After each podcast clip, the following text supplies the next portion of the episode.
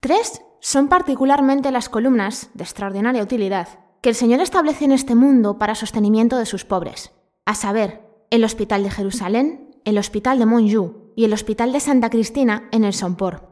Están situados estos hospitales en puntos de verdadera necesidad. Se trata de lugares santos, templos de Dios, lugar de recuperación para los bienaventurados peregrinos, descanso para los necesitados, alivio para los enfermos, salvación de los muertos y auxilio para los vivos. En consecuencia, quien quiera que haya levantado estos lugares sacrosantos, sin duda alguna, estará en posesión del reino de Dios.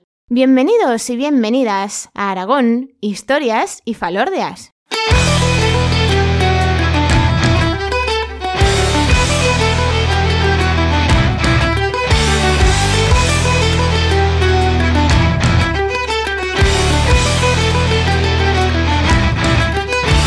Ultrella, peregrinos y peregrinas. Os habla como siempre María Argota, historiadora y educadora patrimonial. Y espero que hayáis preparado bien vuestra mochila, que vengáis con mucha actitud, que es importante, con ganas de andar. Y sobre todo, que vengáis muy dispuestos a disfrutar. En este episodio 41, que es el segundo sobre esta serie sobre el Camino de Santiago en Aragón, hablaremos un poquito sobre su historia, pero lo que es más importante, recorreremos la primera de las etapas, que es la que va de Sompor a Jaca.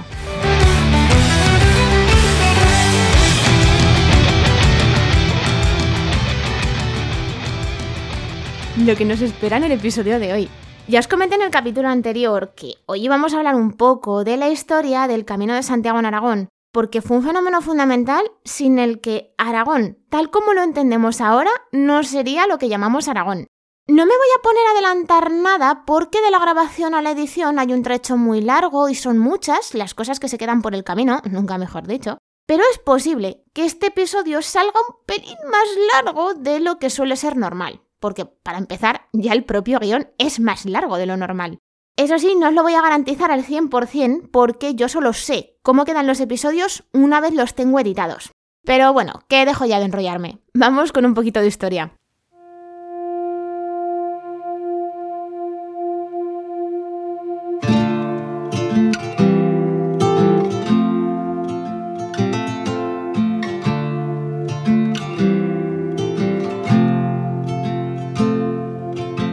Lo que es la historia del Camino de Santiago en Aragón la tenemos que remontar a cuando esta tierra no era más que un condado pequeñito que se extendía desde los ríos Esca, que está en la zona de Ansó, hasta el Gallego, más o menos por la zona de Acumuer, y que además estaba bajo dominio carolingio, aunque gobernado por personajes locales.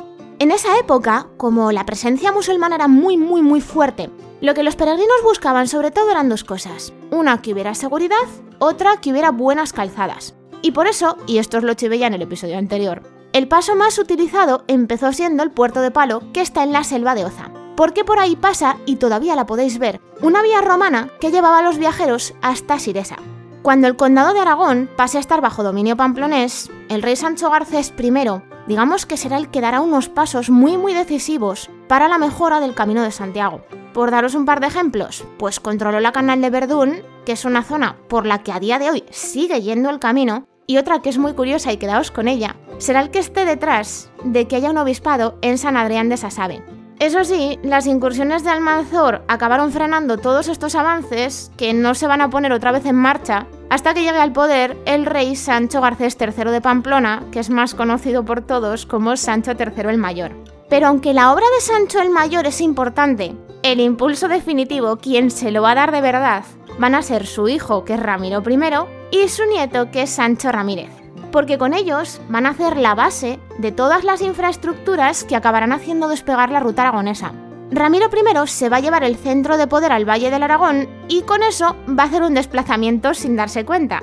Lo que pasará es que los peregrinos irán dejando de utilizar el puerto de Palo y preferirán entrar por el puerto de Sompor.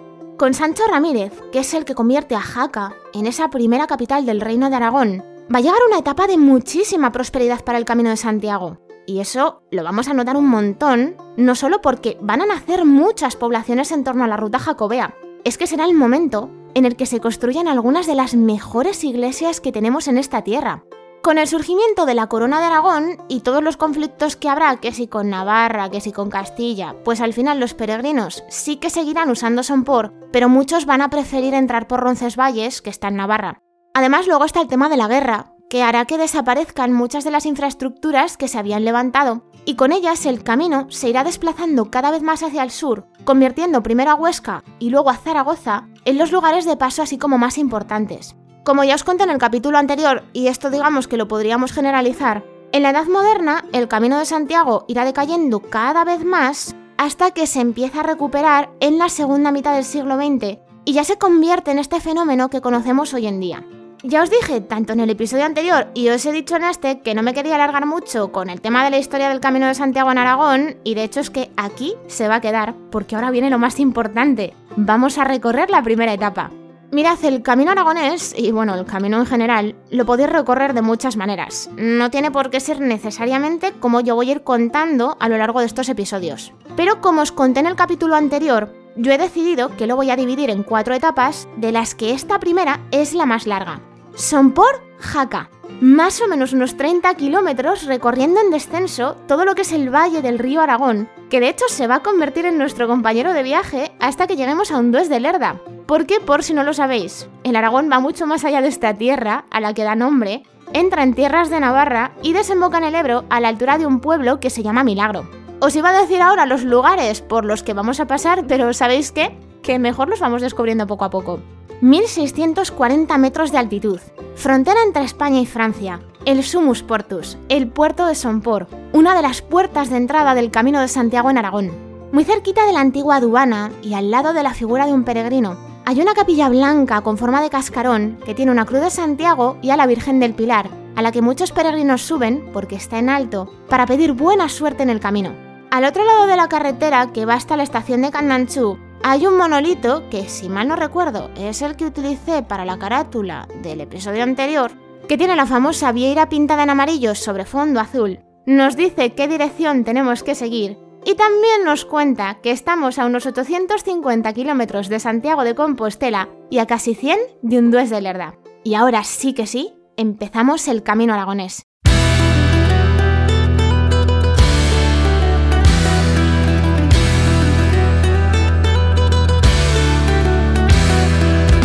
La Edad Media, los peregrinos tenían su propia guía de viaje, el Liber Peregrinationis o Libro de las Peregrinaciones, que es una de las partes que forman el famoso Códice Calixtino que está en la Catedral de Santiago de Compostela y con el que no sé si os acordaréis, hace unos años se montó un follón de los buenos porque alguien lo robó y después de muchas investigaciones por fin se descubrió quién era y ya está de vuelta. Lo que habéis escuchado al principio como introducción del episodio es uno de los capítulos de ese libro, en el que se nombra al Hospital de Santa Cristina de Somport como uno de los tres más importantes del mundo cristiano.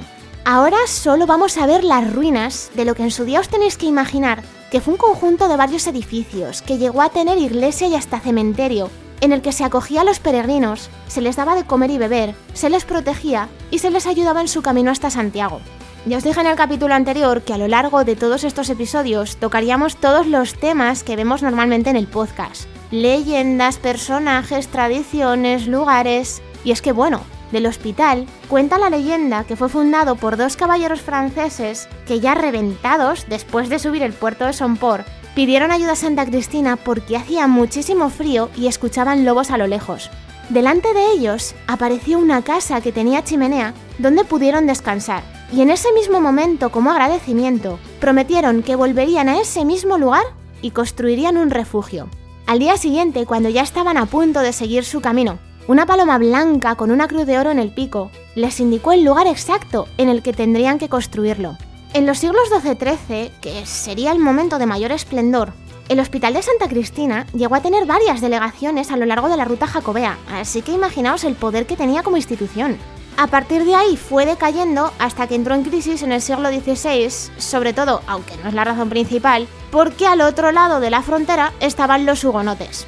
Después, en el siglo XVIII, sufrió un incendio en la Guerra de Sucesión y ya para redondear, los franceses lo acabaron reduciendo a ruinas durante la Guerra de la Independencia.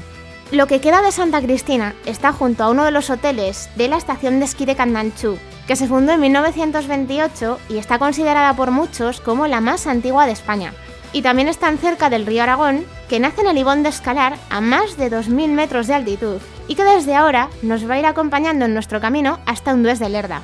En esta ruta hacia Jaca nos vamos a cruzar de vez en cuando con búnkeres de la línea P, que se levantó a lo largo de los Pirineos durante el franquismo por miedo a una invasión francesa que al final nunca llegó, y que ahora se emplean como refugio para los caminantes. Dejaremos atrás el antiguo campamento militar de Rioseta y también pasaremos por Canal Roya, que se llama así por el color rojizo de las piedras que la cierran por el norte.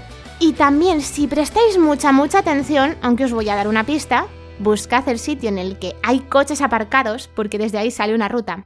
Lo que vais a ver es cómo entre árboles surge la chimenea de la antigua fondería del Anglasé, que era parte de una mina que pertenecía a la primera localidad que nos vamos a encontrar en esta primera etapa. En lo alto de una montaña muy bien camuflado está el Col de Ladrones, que era una antigua fortaleza con unos cuantos edificios que se levantó en el siglo XIX sobre otra anterior para defender la frontera. Y es que el miedo y el recuerdo a lo que habían hecho los franceses durante la Guerra de la Independencia todavía estaba bastante, bastante presente. Aunque se abandonó en los años 60, después de haberlo utilizado más bien tirando a poco, el Col de Ladrones es el que nos da la bienvenida a los Arañones, que ahora es una zona mucho más conocida como Canfranc Estación.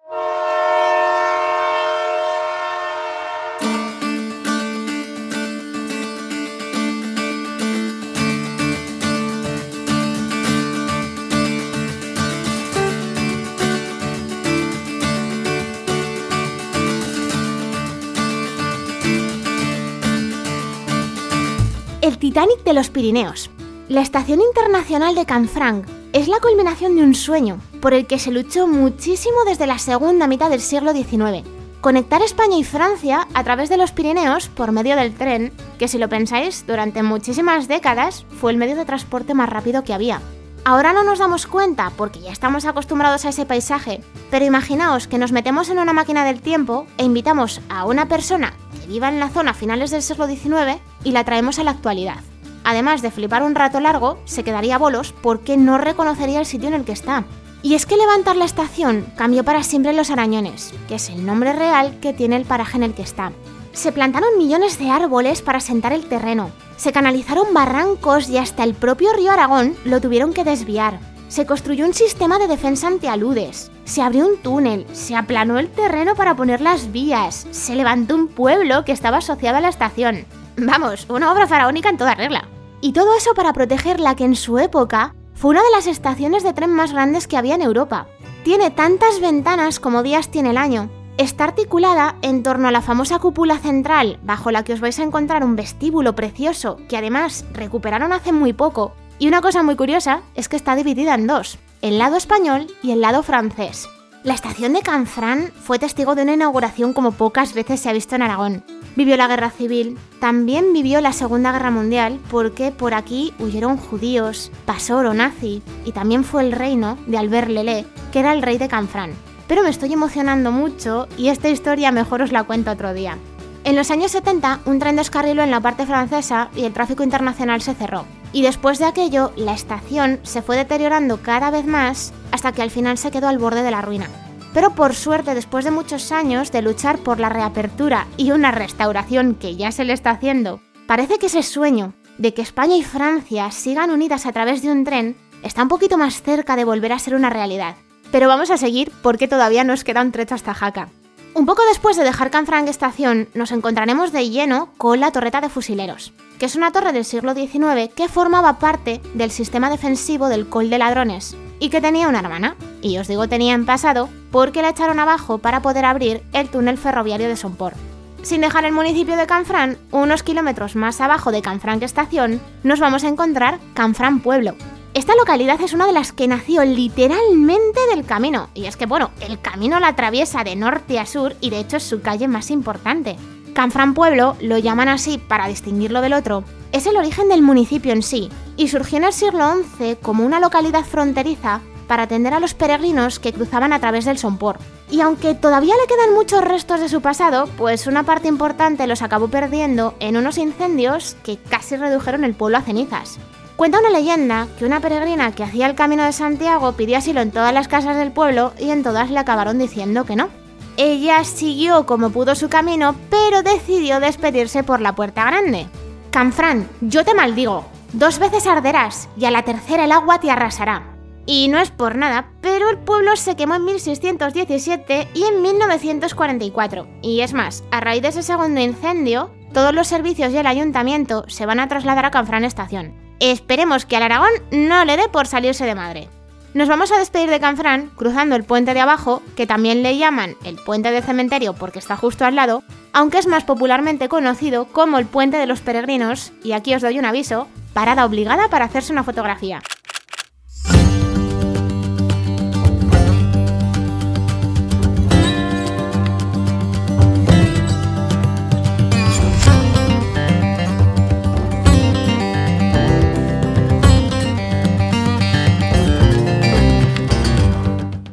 De unos 4 kilómetros después, nos encontraremos en las faldas de la Peña Collarada, otra de esas localidades que nacieron al calor del camino, la Villa Nueva, Villanúa.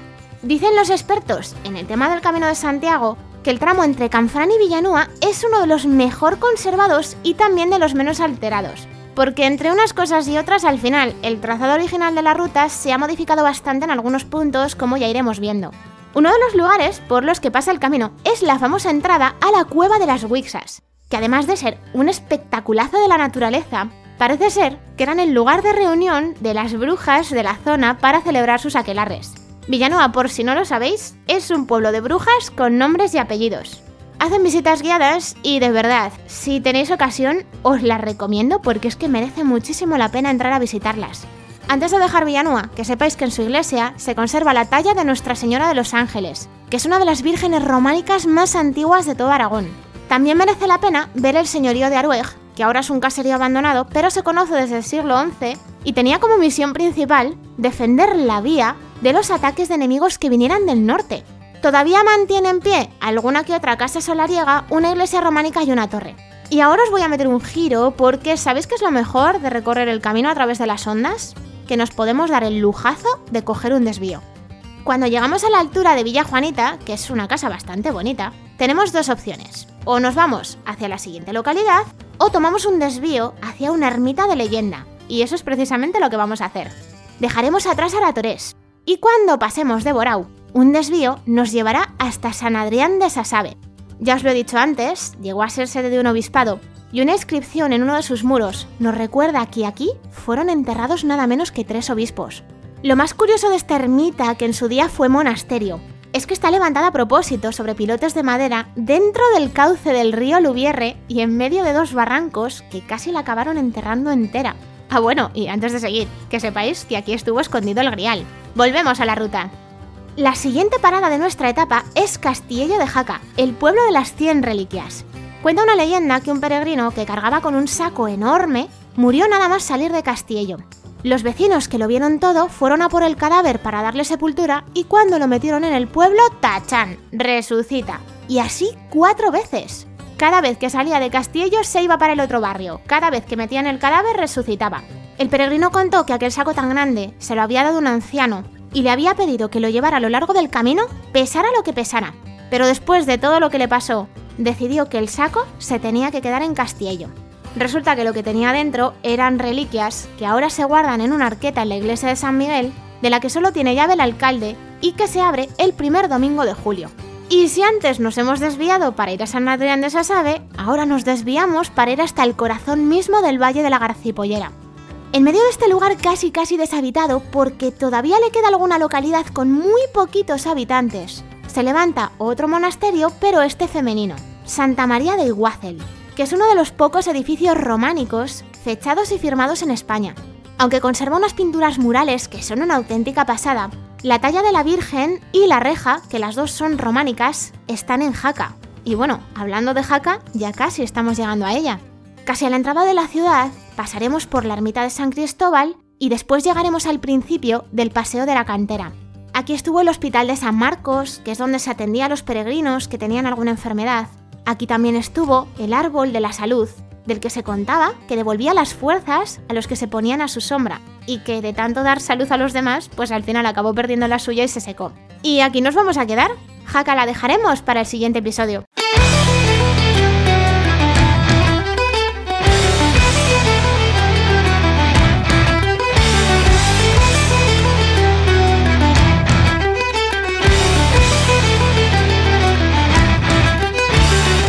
Hasta aquí la primera etapa del Camino de Santiago en Aragón. Ya estamos en Jaca y a partir de aquí seguiremos en el siguiente episodio. Pero he preferido no hablaros ahora de la ciudad porque me da que bastante se va a alargar el capítulo de hoy. Yo ya os lo he advertido. Os recomiendo una cosa y es que vayáis buscando los lugares por los que hemos ido pasando porque son dignos de ver y lo que es aún mejor, cuando tengáis tiempo, id a visitarlos porque casi todos están más o menos accesibles. Puede que Iguazel sea el que está un pelín más a desmano, pero si no os importa andar o tampoco meter el coche por una pista forestal, de verdad os digo que merece la pena llegar. Ya sabéis que podéis encontrarme en consultas arroba o a través de Facebook, Twitter e Instagram. Descansad tanto como podáis hasta la siguiente etapa porque aunque es un poquito más corta, seguiremos a los peregrinos medievales y tomaremos un desvío un pelín especial. Buen camino a todos, que paséis un día de leyenda.